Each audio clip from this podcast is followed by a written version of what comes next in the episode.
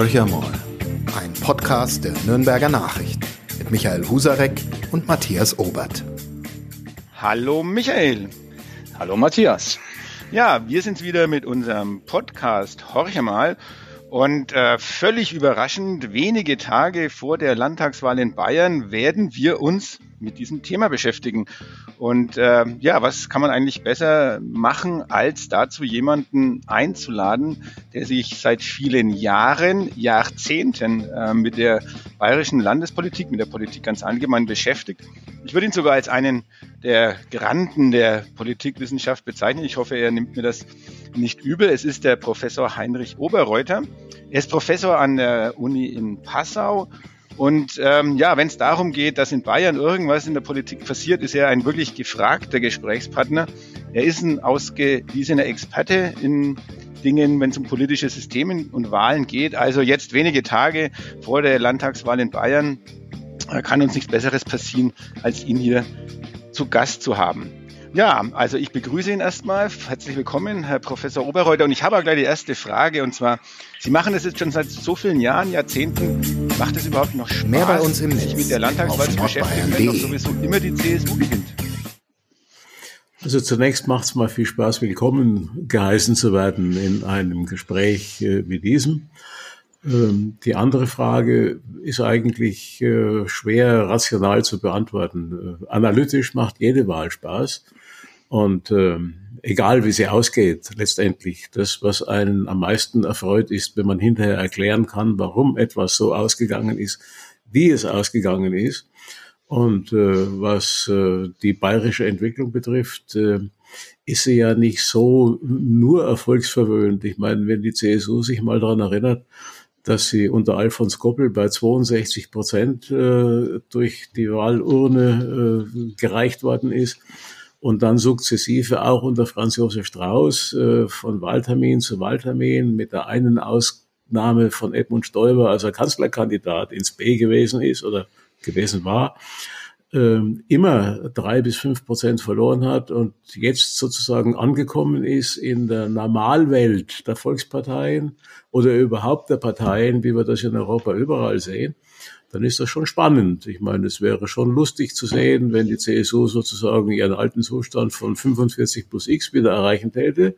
Ebenso lustig, also das lustig finde ich jetzt äh, als einen relativen Begriff, wäre es auch, wenn sie bei 25 Prozent ankäme, weil man dann auch sehen könnte, wie eigentlich äh, flexibel und äh, ja änderungsfähig äh, ein Parteiensystem ist.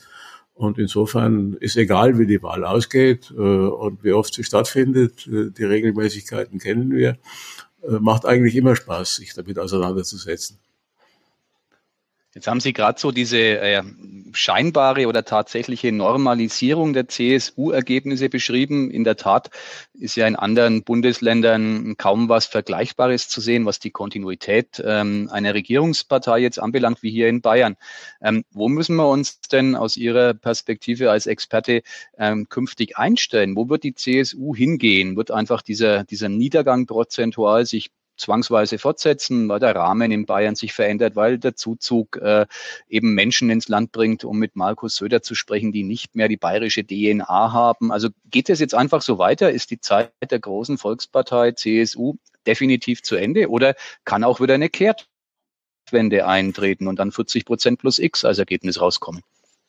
Naja, äh, wenn wir die Thesen aus der Parteienforschung ernst nehmen, äh, die von einer wachsenden äh, Fluidität, das heißt also Reaktionsfähigkeit und Umorganisationsfähigkeit, Zustimmungsgewinnungsfähigkeit, aber auch Stimmverlustfähigkeit der Parteien ausgeht, ähm, ist eigentlich alles möglich. Ich meine, da müsste man genauso gut wie eine X-Partei sich auf 20 oder 30 Prozent innerhalb von kurzer Zeit hochhieven und sich etablieren kann, auch davon ausgehen können, dass eine klassische Volkspartei, sei es die CSU oder die SPD oder wer auch immer äh, sich dann etabliert hätte, äh, in ein, zwei Wahlperioden wieder in fünf Prozent Schritten oder so nach oben kommt. Äh, nur wenn man sich die gesellschaftliche Entwicklung anguckt, ist das eher unwahrscheinlich. Bei aller Flexibilität würde ich eher sagen, die Flexibilität äh, bringt nicht die alten Parteien an die 50 Prozent Grenze, sondern sie bringt neue Parteien mit spezifischen Interessenlagen, äh, mit einer Unterstützerschaft, die sich vertreten sehen will und die nicht das Dach einer kompromissbereiten Volkspartei über sich sehen will, die bringt wahrscheinlich die ins Parlament und wir werden dann äh, Zustände kriegen, wie wir sie aus den Niederlanden, aus Skandinavien oder überall äh, in der Welt kennen. Äh, ich denke, die klassische Zeit der Volksparteien, wo Ende der, äh, Beginn der 80er Jahre äh, bei 90 Prozent Wahlbeteiligung 91 Prozent CDU, CSU, SPD und FDP gewählt haben. Äh, die Zeit dürfte, denke ich, schon vorbei sein. Auf der anderen Seite ist das Stichwort Niedergang, von dem Sie gesprochen haben, auch wieder in Bayern relativ. Denn die CSU geht ja nicht so nieder, wie die anderen niedergehen. Ähm, und das hat damit zu tun, dass sie halt als bayerische Regionalpartei immer wieder Leute hinter sich bringt, die auch, auch das ist eine gewisse Egozentrik, äh, die auch froh und dankbar und interessiert daran sind, dass ihre regionalen Interessen auf der Bundesebene eine gewisse Rolle spielen.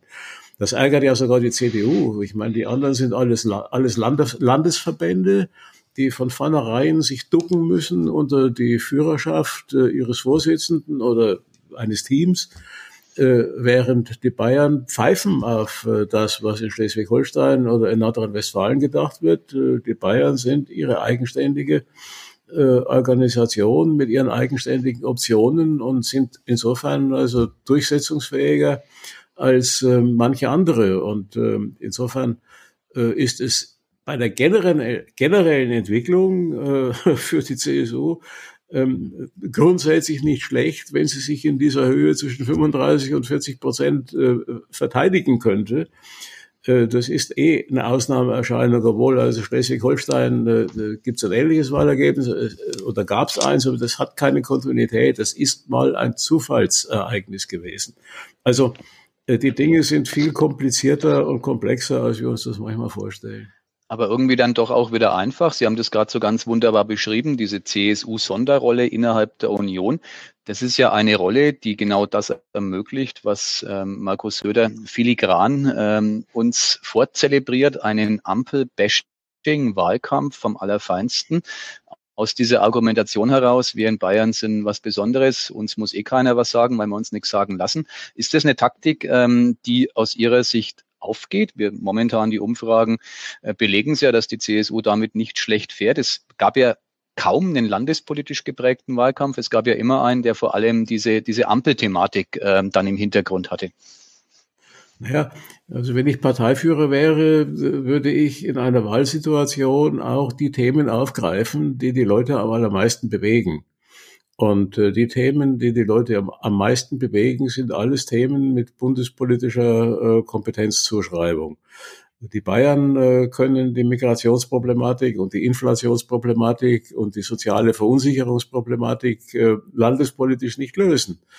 Äh, aber äh, dieses Thema schlägt natürlich bis in den letzten bayerischen Regionalwinkel und bis ins kleinste Dorf durch. Und äh, insofern ähm, bietet es sich direkt an, ähm, auf diese Themen einzugehen, auch wenn man nicht unmittelbar dafür zuständig ist. In der Durchführung ja dann doch. Also wenn ich an die Migrationsfrage denke, dann geht's ja vom Bund übers Land bis in die Kommunen hinein.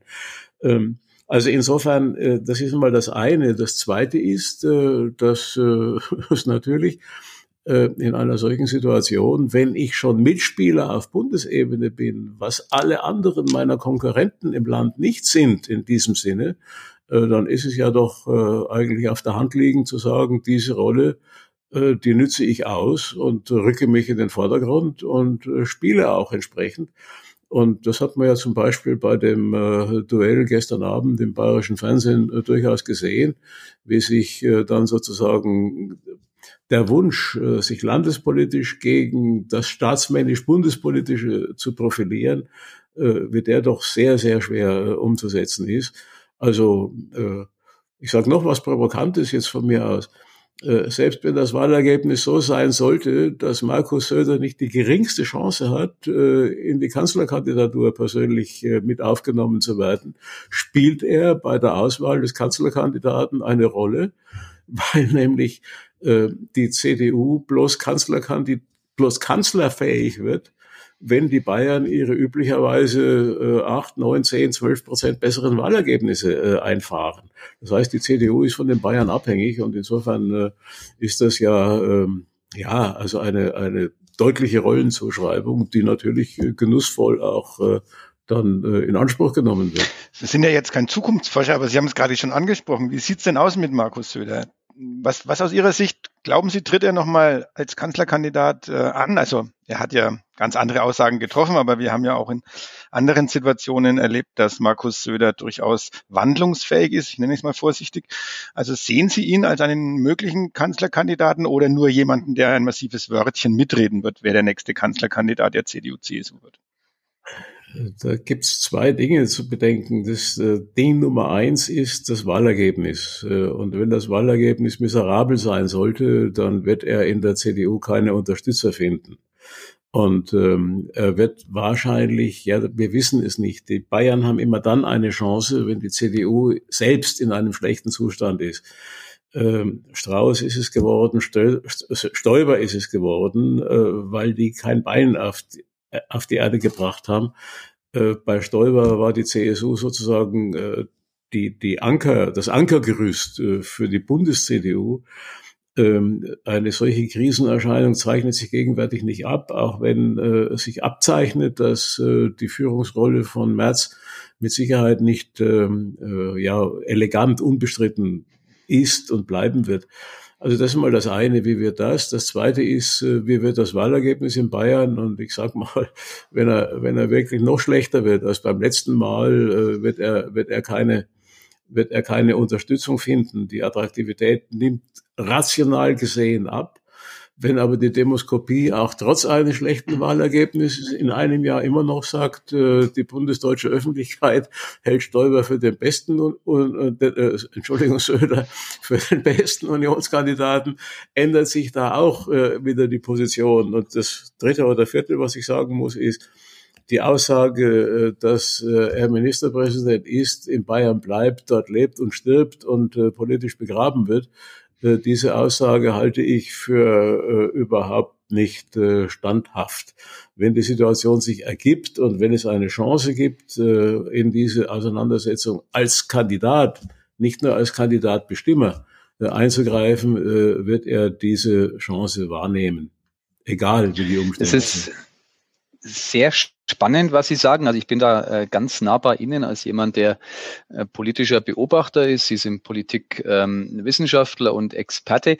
Ähm, da sind wir deckungsgleich. Jetzt gehe ich mal einen Schritt weiter. Man würde sich vorstellen, die CDU wäre in einer Krise. Markus Söder hätte ein gutes Landtagswahlergebnis eingefahren und ähm, am Ende, ähm, in einem Jahr circa, würde er nominiert werden ähm, in der berühmten K-Frage. Wäre es dann für ihn ähm, irgendein Problem zu sagen, dann koalieren wir auf Bundesebene ab 2025 womöglich mit den Grünen, die er jetzt ja in diesem bayerischen Landtagswahlkampf heftigst attackiert. Ja, schon bei den ersten drei Worten Ihrer Frage Vorformulierung war mir klar, worauf das jetzt hinausläuft. Und äh, wir müssen uns ja mal vergegenwärtigen, äh, wie die Parteienlandschaft äh, 20, äh, wann wählen wir im Bund? 25, glaube ich. 2025 sein wird, wenn sich nichts Wesentliches ändert. Äh, wir werden eine Konstellation haben, die es ganz, ganz schwierig macht, äh, äh, eine funktionsfähige Koalition zu bilden. Ähm, äh, das heißt, es ist ja nicht einmal sicher, dass die beiden früheren, sage ich mal, Großparteien gemeinsam die 50-Prozent-Grenze überschreiten nach den heutigen Befunden, die wir haben.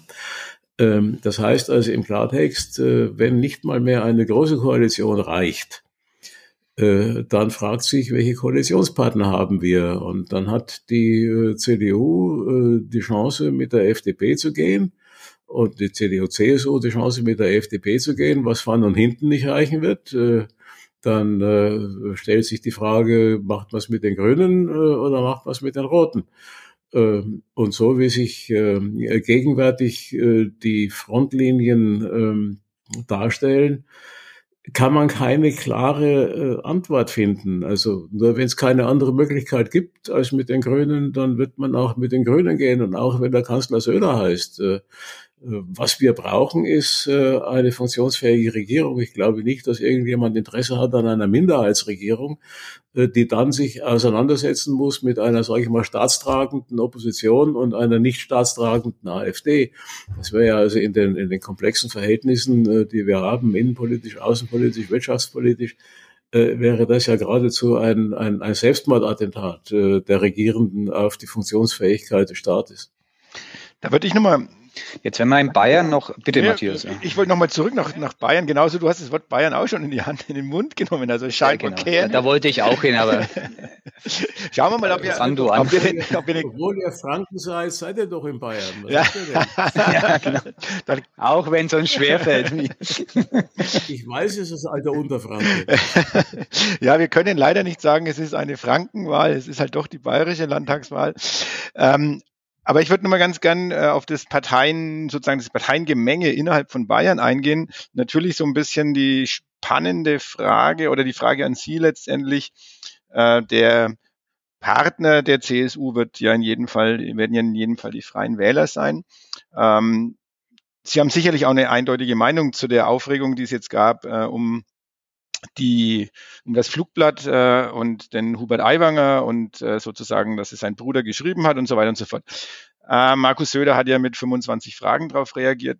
Glauben Sie, dass dass die adäquate mh, hm, ja adäquate Reagieren war ähm, und der CSU auch sozusagen noch äh, Prozente gerettet hat oder hat es komplett den Freien Wählern in die Karten gespielt, die ja jetzt, glaube ich, nach der letzten Umfrage so bei 15 Prozent, nach einem kleinen Hoch nach dieser ganzen Geschichte, jetzt bei 15 Prozent landen bei den Umfragen, CSU weiterhin um die 36 Prozent.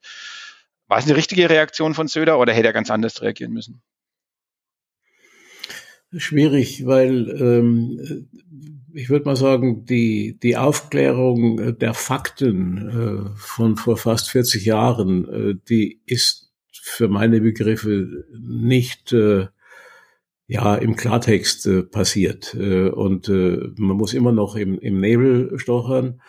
Äh, manches kann man glauben, äh, muss man aber nicht glauben. Aber wie die Realitäten wirklich waren, äh, ist äh, sozusagen also undefinierbar. Äh, die Stimmung ist miese, die Reaktion war schlecht die Fähigkeit von Aiwanger mit einer deutlichen ähm, Ansage, was er eigentlich jetzt persönlich für falsch hält, äh, nachdem er schon das Flugblatt nicht geschrieben hat, wie er sagt, sondern sein Bruder, hat er sich ja dann noch einmal für Unruhen, die er provoziert hat, äh, entschuldigt, wofür er sich eigentlich so richtig entschuldigt hat, äh, wissen wir nicht und äh, also ist schwer nachvollziehbar. Die 25 Fragen, die Söder gestellt hat oder seine Staatskanzlei, äh, waren partiell, äh, glaube ich, oberflächlich. Äh, die Antworten, die gegeben worden sind, waren partiell ebenso oberflächlich. Ähm, ich glaube, dass man das Ganze auch äh, äh einordnen muss. A, mal, sage ich mal, historisch staatspolitisch. Ähm, man muss auch sehen, dass man in der heutigen Generation mit dem Thema äh, Nationalsozialismus, äh, menschenverachtendes Regime, ähm, Entgleisungen, Schande, äh, etwas moralischer umgeht, als man es früher getan hat. Nicht, weil man es früher nicht gewusst hat, sondern früher war mehr die, die Generation der Betroffenen und derer, die sozusagen im unmittelbaren Nachfolgefeld der Betroffenen aufgewachsen sind, die waren näher dran. Und jetzt also äh, neigt man zu sehr moralischen äh, Positionen, die manchmal dem furchtbaren Gegenstand äh, nicht gerecht werden. Äh, äh, das ist immer so ein Hintergrund, äh, der, der, ich bitte nicht missverstanden zu werden, da wird, ich will nichts beschönigen, sondern ich will nur darauf aufmerksam machen, dass die die Urteilsführungen und Urteilsbegründungen äh, auch einem historischen Wandlungsprozess äh, unterliegen. Und insofern äh, hat Söder bei seiner Verhaltensweise sicher auch äh, seine politischen Interessen äh, bedacht. Ich glaube nicht, äh, dass die äh, Entscheidung, die er getroffen hat, äh, äh unabhängig von seinen äh, Koalitionsoptionen äh, getroffen worden ist und auch unabhängig davon, äh, mit welchem Partner er am einfacheren regieren kann. Äh, ich meine, natürlich sind die Freien Wähler gelegentlich widerborstig, aber in Wahrheit sind sie Fleisch von Fleisch der CSU, wie es immer hieß.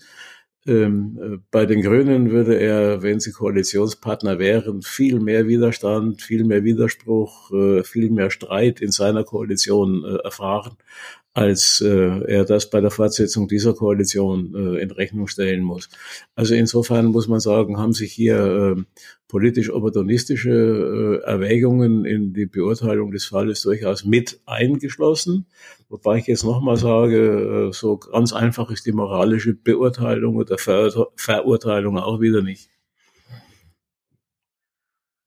Vielleicht nochmal ein Satz zu dieser bayerischen Gesamtgemengenlage. Wenn man die Ergebnisse von CSU, Freien Wählern und AfD addiert, dann kommt man grob auf zwei Drittel. Jetzt haben diese Parteien wenig miteinander zu tun. Was ich sagen will, ist, wir haben in Bayern eine relativ solide Mehrheit äh, rechts der politischen Mitte ähm, von den Wählerstimmen, wie auch immer die sich dann verteilen, teilweise eben auch in dieses sehr radikale populistische Eck der AfD. Ist der Freistaat Bayern äh, mit Blick auf dieses Ergebnis von, von zwei Dritteln, äh, die sich eben so entscheiden für eine dieser drei Gruppierungen innerhalb Deutschlands ein Sonderfall? Und wenn ja, warum ist das so? Ja, äh, es ist ein profilierter Fall, sage ich jetzt mal. Äh, wenn ich mal auf die auf einige ostdeutsche Länder schaue, wo die AfD schon also an die 30 Prozent Grenze streift, äh, könnten wir ja von ähnlichen Konstellationen ausgehen, äh, obwohl es dort keine freien Wähler gibt. Äh,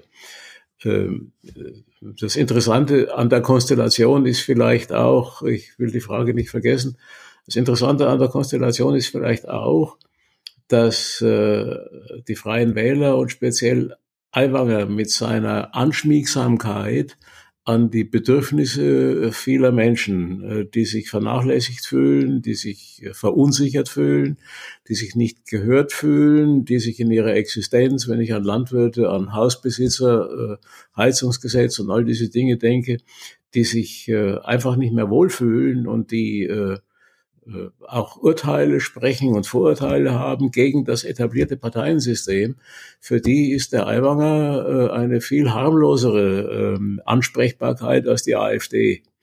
Und äh, was ja nicht ganz uninteressant ist, ist, dass die Aiwangersche Bayern äh, freie Wählerschaft sich im Blick auf niederländische Bauernparteien und deren Erfolgsgeschichte äh, gegenwärtig anheischig macht, sich bundespolitisch zu etablieren, was ja hochinteressant ist. Äh, denn äh, ich sage noch einmal, Aiwanger wäre, glaube ich, auch in anderen Ländern, da ist eigentlich fast wurscht, wie er sich artikuliert, wäre auch in anderen Bundesländern jemand, der Unzufriedene davon abhalten könnte, zur AfD zu gehen, weil er eine sozusagen Establishment äh, ferne äh, Gruppierung darstellt und äh, äh, ja Wohlwollen bei, bei Unzufriedenen äh, auf sich äh, vereinigen kann.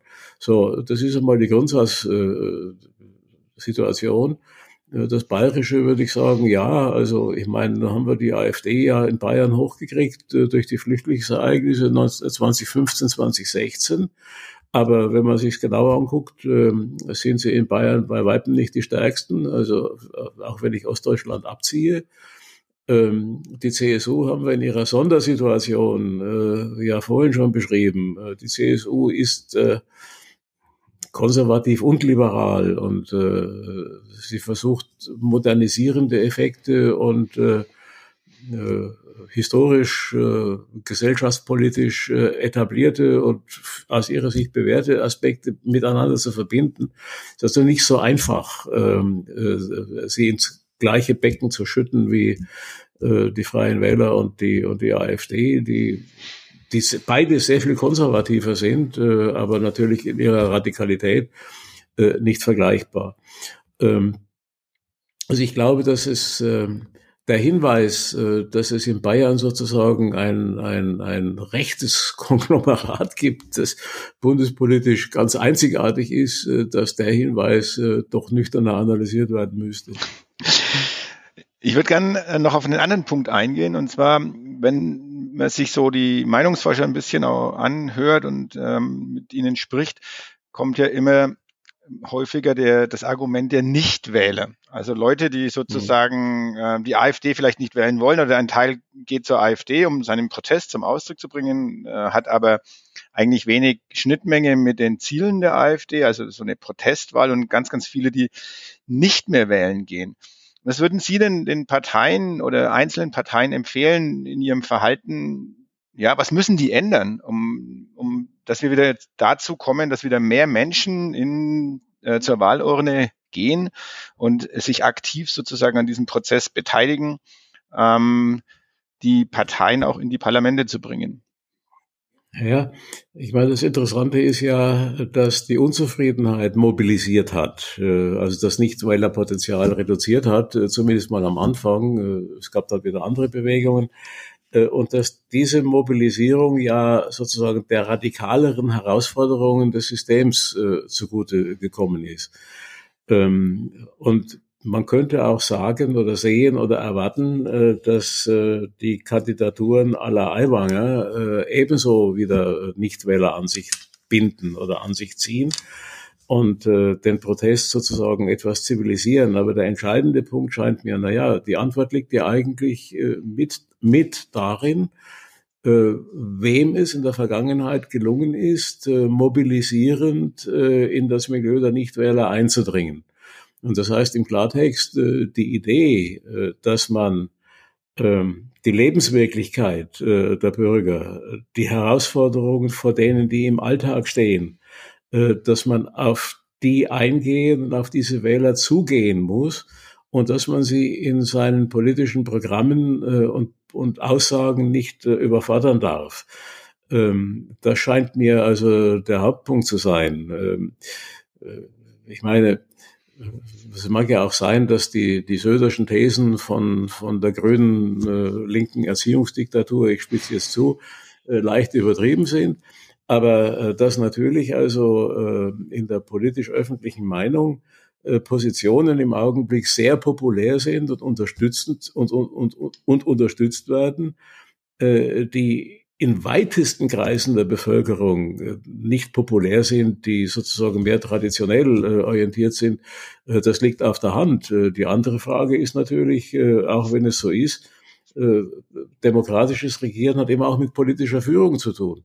Aber politische Führung, die durchaus mal gegen Meinungen oder gegen Mehrheitsmeinungen ausgeübt werden muss, äh, politische Führung sollte dann doch die Realitäten nicht aus dem Auge verlieren. Und äh, ich meine, wenn ich das klassische Beispiel Heizungsgesetz erwähnen darf, wobei man sich ja fast schon geniert ist zu tun, äh, da muss man sagen, also äh, was da gelaufen ist, äh, ist äh, schlicht und einfach äh, an den Empfindungs- und Toleranzmöglichkeiten normaler Menschen und an den Kom äh, Komplexitäts- und Kompetenzerwartungen der Bürger völlig vorbeigelaufen und völlig uneinsichtig. Und äh, äh, das muss man verändern. Und äh, man muss auch die Themen rechtzeitig benennen. Ich meine, ich finde es ja lustig, dass äh, äh, äh, weder Grüne noch äh, Sozialdemokraten das Thema Migration äh, vor den Landtagswahlen in den Mund genommen hat, bis die Demoskopen seit acht Tagen ihnen zeigen,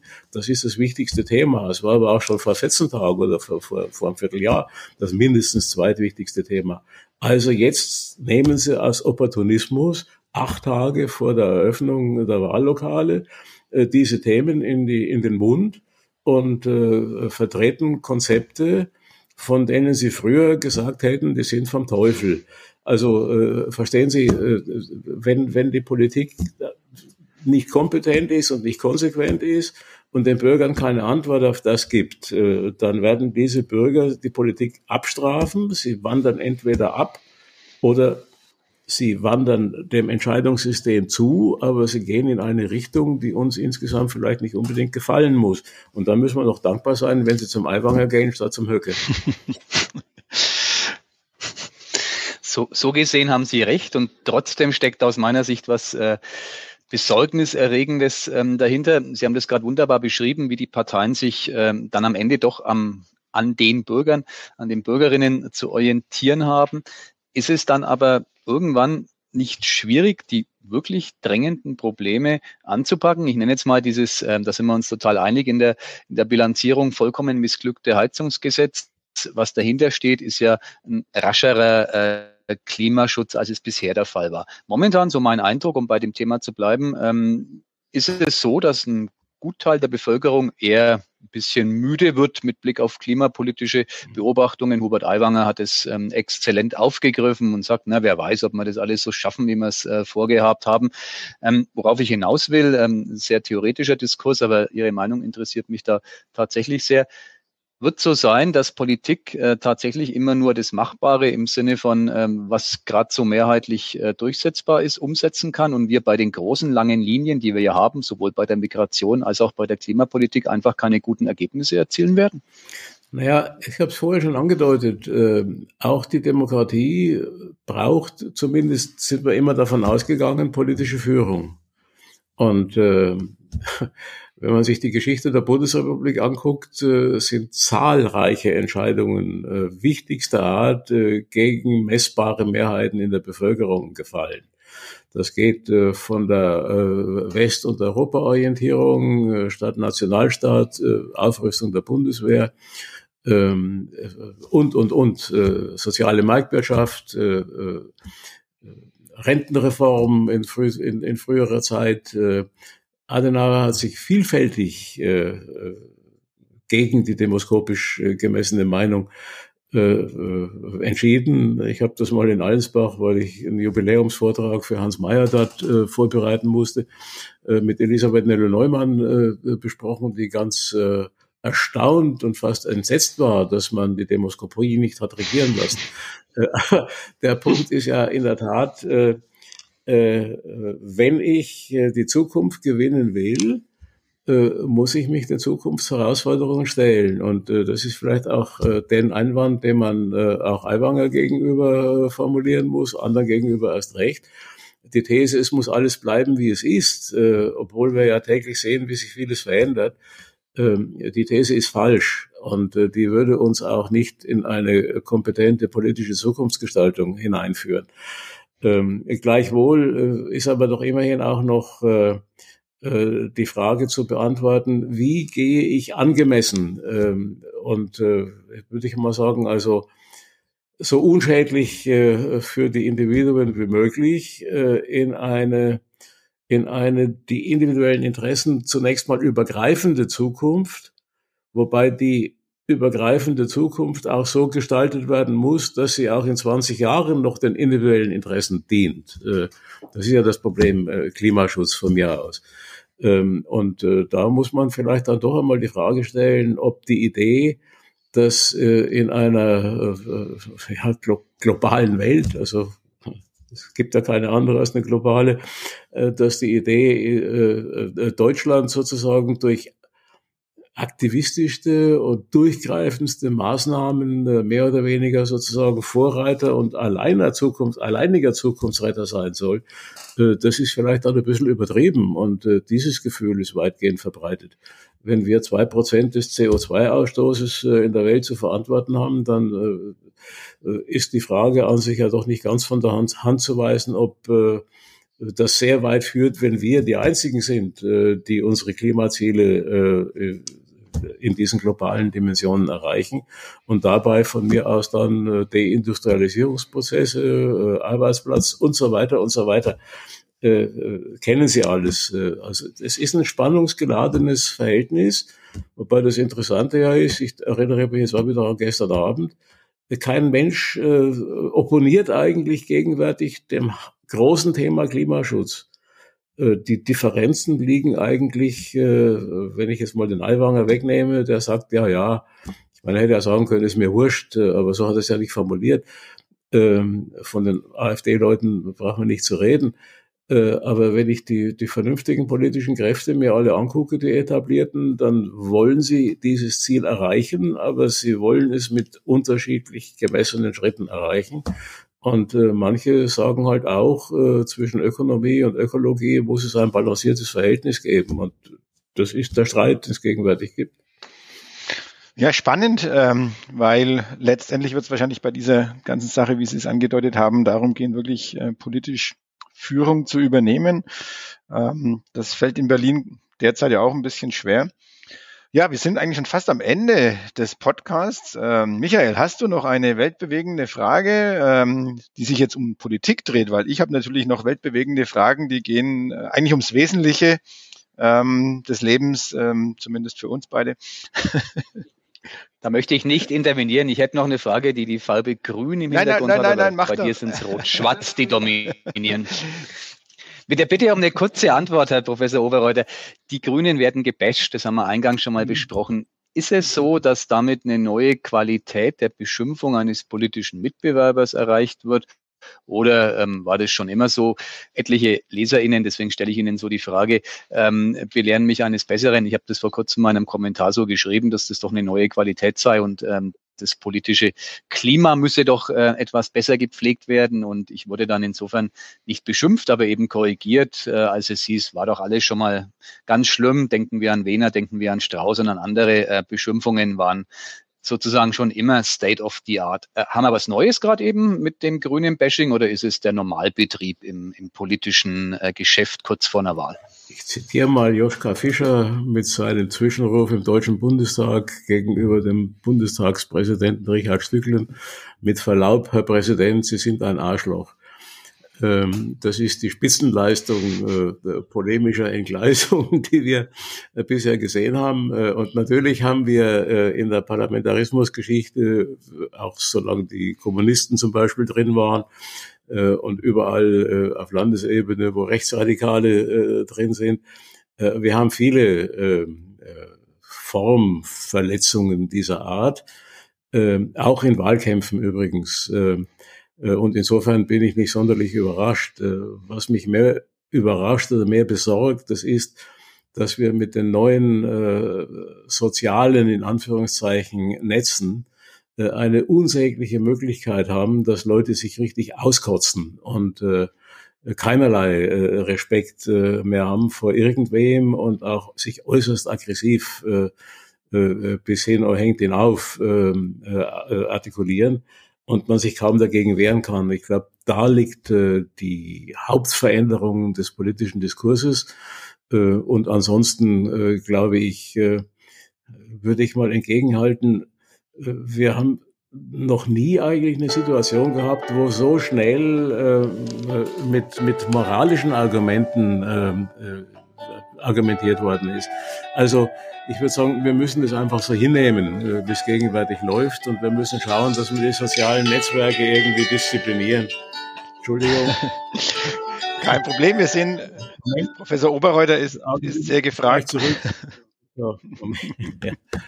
Wenige Tage vor der Wahl, ähm, einer der gefragtesten ähm, ähm, Wissenschaftler zu der Landtagswahl, äh, was wir jetzt gerade auch mitbekommen durften. Aber ich glaube, Michael, die Frage ist kurz und prägnant beantwortet worden. Deswegen können wir zu unserer Schlussfrage schreiten. Und da ist äh, natürlich ein Politikwissenschaftler, es endet nicht. Moment bitte. Ich rufe gleich zurück. Ich habe gerade einen äh, Podcast. Das war nochmal die, die Ablenkung, weil wahrscheinlich wollen Sie sich vielleicht um die Frage drücken, aber die kommt bei uns äh, unweigerlich und zwar, was uns eigentlich in, überhaupt interessiert äh, bei allem vorherigen Gerede, aber die, unser eigentliches Interesse ist eigentlich jenes, dass wir wissen wollen, wann steigt der erste FC Nürnberg wieder in die erste Bundesliga auf und wo landet er am Ende dieser zweiten Bundesliga-Saison? Was ist denn Ihre Meinung, Herr Professor? Meine Meinung als äh, Clubfan von Kindesbeinen an, Oho. der den Club auch äh, schon zu oder noch zu Max Mollocks Zeiten äh, in Schweinfurt und in Regensburg äh, spielen und viel zu oft aus meiner Sicht verlieren äh, gesehen hat. Äh, meine Meinung ist, der Club sollte äh, sozusagen noch vor Ende der Saison in die erste Bundesliga wieder aufsteigen. Die Realität wird sein, äh, dass es, wenn es gut geht, und die Stolperei gegenwärtig sieht man ja, dass er unter den ersten sechs oder acht in dieser Saison vielleicht in der zweiten Liga aufschlägt und dann hätte er eine gute Ausgangsposition, um es in der nächsten Saison wieder zu probieren. Und wenn es ihm dann gelingt, dann schicke ich Ihnen ein Halleluja. Wunderbar. Dann sagen wir vielen, vielen Dank. Das ist ganz in unserem Sinne, glaube ich. Und es ist schön, einen weiteren glühenden Clubfan hier im Podcast äh, gehabt zu haben. Ähm, ja, wir hoffen, alle als Beste für den ersten FC Nürnberg und natürlich für die Landtagswahl einen guten Verlauf und wir werden danach sicherlich ähm, auch die Analyse betreiben können, wie es denn dann in Bayern weitergeht. Vielen Dank erstmal, Herr Professor Oberreuter, für die Zeit, die Sie sich genommen haben. Alles Gute und wir hören sicherlich bei der einen oder anderen Gelegenheit nochmal voneinander. Gerne, hat ja sogar Spaß gemacht. Alles Gute Ihnen auch. Wiederschauen. Wiederschauen. Mehr bei uns im Netz auf nordbayern.de.